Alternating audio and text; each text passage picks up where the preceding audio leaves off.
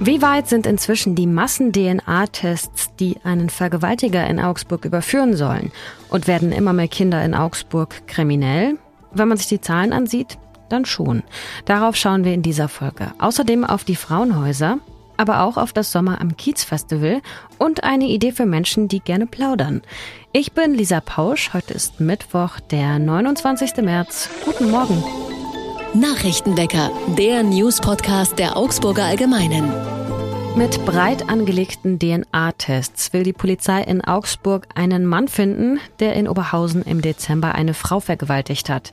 Beziehungsweise die Aktion läuft auch schon seit einigen Tagen. Männer, deren Handys sich zu dem Tatzeitpunkt in der betreffenden Funkzelle des Tatorts befunden haben, die wurden zu einem Test eingeladen. Die Aktion dürfte eine der größten Gentests überhaupt in der Augsburger Kriminalgeschichte werden. Bisher haben rund 130 Männer auch ihre DNA-Proben abgegeben. Die Ergebnisse sind aber noch nicht da. Die Polizei schätzt, dass die Testreihe auch noch ein paar Wochen oder sogar Monate andauern könnte. Es könnten noch mehrere hundert Männer eingeladen werden. Der Gentest ist freiwillig, die Polizei bittet aber um Mithilfe, um den Fall möglicherweise aufzuklären. Und bei einem negativen Test wird die Probe zusammen mit den erhobenen Daten vernichtet. Zuletzt ist der Fall der zwölfjährigen Luise aus Freudenberg in Nordrhein-Westfalen durch die Medien gegangen. Das Mädchen war von zwei Mitschülerinnen getötet worden. Das haben die beiden inzwischen gegenüber der Polizei gestanden. Auch in Augsburg kommt es vor, dass Kinder gewalttätig und kriminell werden. Im Dezember etwa haben zwei Jungs um die zehn einen 13-Jährigen erst im Bus geärgert und danach so stark auf ihn eingeschlagen, dass der Junge einen Nasenbeinbruch erlitt. Wenn man sich die Zahlen der Polizei mal ansieht, dann kommen solche Fälle auch häufiger vor als noch vor ein paar Jahren. Also Fälle, in denen die Tatverdächtigen unter 14 Jahre alt sind und damit noch nicht strafmündig. Im vergangenen Jahr wurden etwa 577 Straftaten von Kindern verübt. Im Vorjahr waren es noch 200 weniger. Zwar ist 2021, was jetzt Straftaten angeht, kein wirklich repräsentatives Jahr, weil aufgrund der Corona-Pandemie bzw. aufgrund der Beschränkungen es sowieso weniger Straftaten gab. Doch auch wenn man sich die Zahlen aus dem Jahr 2019 ansieht, dann kann man schon einen Anstieg erkennen. Es geht dabei um Straftaten wie Ladendiebstähle, Beleidigungen oder auch Körperverletzungen, Bedrohungen oder Nötigungen. Eine wirkliche Erklärung für den Anstieg haben die Ermittlerinnen nicht, aber was man berücksichtigen muss, bei den Zahlen handelt es sich um Verdachtsfälle, die die Ermittlerinnen notieren, nicht aber um gerichtliche Feststellungen. Und Menschen unter 14 Jahren kann auch grundsätzlich nicht der Prozess gemacht werden. Wenn Kinder kriminell werden, führt normalerweise eine Jugendsachbearbeiterin der Polizei ein Gespräch mit den Eltern. Mehr kann und darf die Polizei dann auch nicht tun. Und in Augsburg bietet der Verein Die Brücke für straffällige Kinder und Jugendliche unter anderem Antigewalttrainings an. Das Programm für das Sommer am Kiez Festival steht. Das Line-up wurde gestern veröffentlicht. Den Auftakt machen vom 16. bis zum 18. Juni das Metal und Reggae Festival sowie das Ruhrpott Rodeo Spin-off Festival. Hauptakt beim Reggae Festival ist übrigens niemand weniger als Gentleman. Aus Augsburg treten die Reveling Crooks auf und die Gogo Gazelle und auch die schwedische inzwischen inaktive Band Clawfinger spielt überraschenderweise. Das Programm geht von Rock über Punk und Mittelaltermusik. Es ist also für jeden irgendwie was dabei. Ihr könnt auch schon Tickets kaufen, aber wahrscheinlich ist es keine schlechte Idee, die auch recht schnell zu besorgen, denn noch nie wurden so viele Tickets in so kurzem Zeitraum verkauft wie in diesem Jahr. Das sagen zumindest die Organisatorinnen. Etwa 15.000 Besucherinnen werden erwartet. Tickets gibt es zwischen 30 und 60 Euro. Und wir werfen einen Blick auf das Wetter in Augsburg. Der Tag heute wird grau und ab dem Nachmittag kommt auch Regen dazu. Das Ganze bei Höchstwerten um 13 Grad.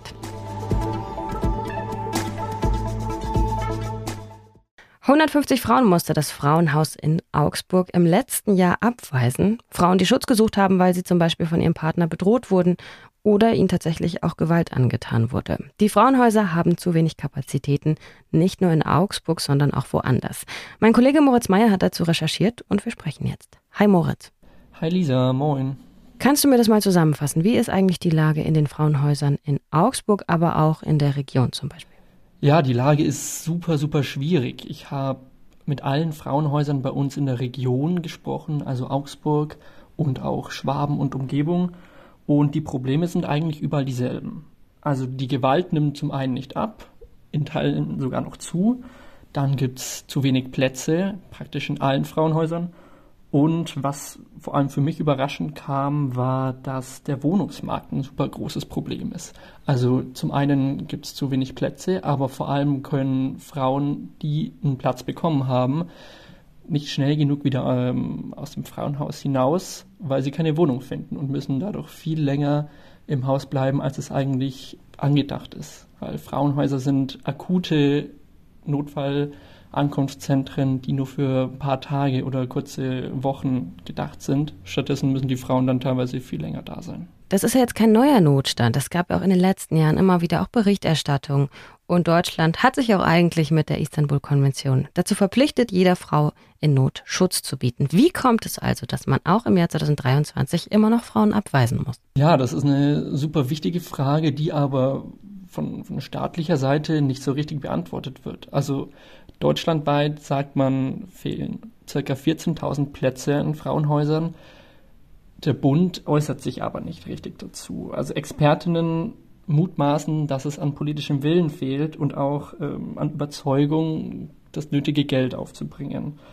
Die Ampel hat jetzt zumindest angekündigt, da mehr machen zu wollen. Wie es dann aussieht, wie es weitergeht, das muss man abwarten erstmal. Noch. Das sind Ankündigungen, das ist ja erstmal immer ganz nett, aber gibt es denn konkrete Maßnahmen, die der Bund auch schon unternimmt oder auch Bayern vielleicht, ne, um da seinen, seinen Verpflichtungen auch nachzukommen? Also im Bund ist es zumindest im Koalitionsvertrag fest vereinbart, dass man der Istanbul-Konvention jetzt vollkommen nachkommen will. Es ist ja auch völkerrechtlich verpflichtend. Bayern hat sich mittlerweile auch dem Problem angenommen. Es gibt das sogenannte Second Stage Programm. Ist bisher ein Modellprogramm gewesen. Da will man vor allem eben an diesem Problem Wohnungsmarkt, dass Frauen nicht mehr eigene Wohnungen bekommen, ansetzen und mit professioneller Hilfe den Frauen beistehen bei der Wohnungsvermittlung und dazu auch mehr Geld vor allem bereitstellen wie gesagt, war bisher ein Modellversuch, der startet erst jetzt richtig rein. Da muss man auch abwarten, wie es im Endeffekt dann funktioniert. Denn würde ich jetzt denken, ein Hauptproblem ist ja nicht, dass die Frauen nicht wissen, wie sie ordentlich eine Wohnung suchen, sondern dass es auch einfach keine Wohnung gibt. Ne? Nächstes Problem. Eigentlich sollen ja, was war das, 400.000 Wohnungen gebaut werden. Genau, das Problem ist, betrifft alle äh, Bevölkerungsschichten. Frauen, die, die Schutz suchen, aber ganz besonders. Zum einen Viele haben, warte, ich setze nochmal an. Genau, das Problem betrifft ja alle Bevölkerungsschichten. Frauen, die aber in Frauenhäusern sind und, und schutzbedürftig sind, aber ganz besonders. Zum einen sprechen einige kein Deutsch. Die finanzielle Situation ist super oft schwierig. Und gerade wenn man aus akuten Notsituationen, aus Gewaltsituationen flieht, hat man natürlich auch erstmal andere Sachen im Kopf als jetzt wie vielleicht andere Menschen, die dafür Zeit haben, pro Tag mehrere äh, Gesuche äh, einzustellen und, und äh, sich um eine Wohnung zu kümmern. Führen Abweisungen in Frauenhäusern auch dazu, dass die schutzsuchenden Frauen auch in gewalttätigen Beziehungen zum Beispiel länger bleiben oder auch zurückgehen, wenn sie jetzt keinen kein Schutzraum finden? Weißt du das? Ja, da ist das Erschreckende, dass man es nicht weiß. Ähm, es wird vermutet, dass viele Frauen dadurch in, in ihren gewalttätigen Situationen und Beziehungen bleiben müssen. Tatsächlich gibt es aber keine Zahlen. Ich habe zum Beispiel mit ähm, Monika Schröttle, einer Expertin, gesprochen, die schon seit 40 Jahren zu Gewalt gegen Frauen forscht. Die hat gesagt, es gibt keine Daten und keine Erhebungen dazu. Man weiß es schlicht einfach nicht. Was fordert die denn, Monika Schröttle? die ist richtig sauer. Wie gesagt, seit 40 Jahren guckt die sich die Situation an und sieht, da tut sich nicht richtig was. Sie fordert vor allem staatliche Hilfe von Bund, Freistaat, aber auch Kommunen. Sie spricht sogar davon, dass es von staatlicher Seite mittlerweile unterlassene Hilfeleistung ist. Und die hat dann einen ganz, ganz einprägsamen Vergleich genommen, fand ich. Äh, als ich mit ihr telefoniert habe, hat sie gesagt, dass Frauenhäuser Lebensretter sind und dann gesagt, im Krankenhaus weist man auch keine Menschen mit lebensbedrohlichen Verletzungen ab. Bei Frauenhäusern ist das aber im Jahr bei uns tausendfach der Fall.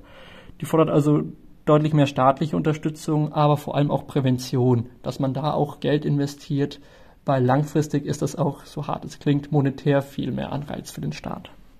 Und wenn ich jetzt aktuell in Augsburg von Gewalt betroffen bin und eigentlich einen Platz im Frauenhaus suche, was kann ich dann tun? Die Hilfshotline für das Frauenhaus Augsburg ist immer offen. Und selbst wenn es im schlimmsten Fall keinen Platz gibt, bemüht sich dort immer jemand, äh, dass man weitergeleitet wird. Man kommt dann zum Beispiel in das, man fragt dann an beim Frauenhaus Neu-Ulm oder in Ulm, in Memmingen, in Kempten. Man, die, die Angestellten dort versuchen immer alles, um dir in der Notsituation zu helfen. Am Telefon oder einen Platz suchen. Wunderbar, vielen Dank, Moritz. Die Nummer findet ihr auch in den Show Notes. Super, danke dir. Was sonst noch wichtig wird, mehrere Tage haben SPD, Grüne und die FDP beraten. Jetzt ist es doch fertig und geschnürt. Ein umfassendes Reformpaket, das vor allem das Schienen- und das Straßennetz betrifft. So soll die Lkw-Maut erhöht werden und die zusätzlichen Einnahmen sollen in den Ausbau der Zugschienen fließen. Bei Autobahnneubauten soll zukünftig geprüft werden, wie die Fläche daneben für Solaranlagen genutzt werden kann. Außerdem sollen Autobahnprojekte grundsätzlich schneller umgesetzt werden. Auch das Klimaschutzgesetz soll geändert werden. Die bislang strikten Vorgaben für einzelne Wirtschaftssektoren zu den Emissionen, die sie ausstoßen dürfen, die sollen gestrichen werden. Der Verkehrssektor hatte die Vorgaben zuletzt auch verfehlt. Der Plan hinter der Änderung jetzt Künftig soll der Energiebereich, wenn er seine eigenen Ziele wie bisher übererfüllt, dem Verkehr quasi helfen können. Weiter hält die Ampel an dem Plan fest, dass ab 2024 möglichst jede neu eingebaute Heizung zu mindestens 65 Prozent aus erneuerbaren Energien betrieben werden soll. Der Gesetzentwurf dazu soll dann im April kommen. Plaudert ihr gerne, zum Beispiel in der Schlange vom Bäcker oder an der Supermarktkasse direkt mit der Kassiererin oder dem Kassierer? Blöd nur, wenn hinter einem dann ungeduldig Menschen warten und vielleicht auch noch genervt sind. So ein Plausch am Tag und sei es nur beim Einkaufen, macht aber sicher einen Unterschied, gerade für Menschen, die alleine leben zum Beispiel und sich auch hin und wieder einsam fühlen in so einer Großstadt. In Schweinfurt gibt es jetzt eine Plauderkasse. Das ist, finde ich, zumindest eine wirklich schöne Idee. Einmal in der Woche können sich da KundInnen an der Kasse bei Helga Schöner anstellen. Irgendwie auch ein passender Nachname. Da wird der Einkauf gleich schöner. Vor allem geliebt wird sie wohl dafür von ihren älteren Kundinnen und Kunden. Und sie dürfen sich an der Kasse dann auch ordentlich Zeit lassen und zum Beispiel über Heidelbeeren philosophieren oder über das Geräusch von Blattläusen beim Husten. Wenn ihr plauschen wollt, schickt uns doch gerne eine Nachricht und schreibt uns darin zum Beispiel, was ihr an dem Podcast mögt und vielleicht was auch nicht, was ihr euch wünscht und was ihr noch zu Augsburg wissen wollt an nachrichtenwecker.augsburger-allgemeine.de. Ich bin Lisa Pausch und habe für heute erstmal fertig geplauscht hier vor dem Mikro. Kommt gut durch den Tag, macht's gut, bis bald. Tschüss, Baba und Ahoi. Nachrichtenwecker ist ein Podcast der Augsburger Allgemeinen. Alles, was in Augsburg wichtig ist, findet ihr auch in den Show Notes und auf augsburger-allgemeine.de.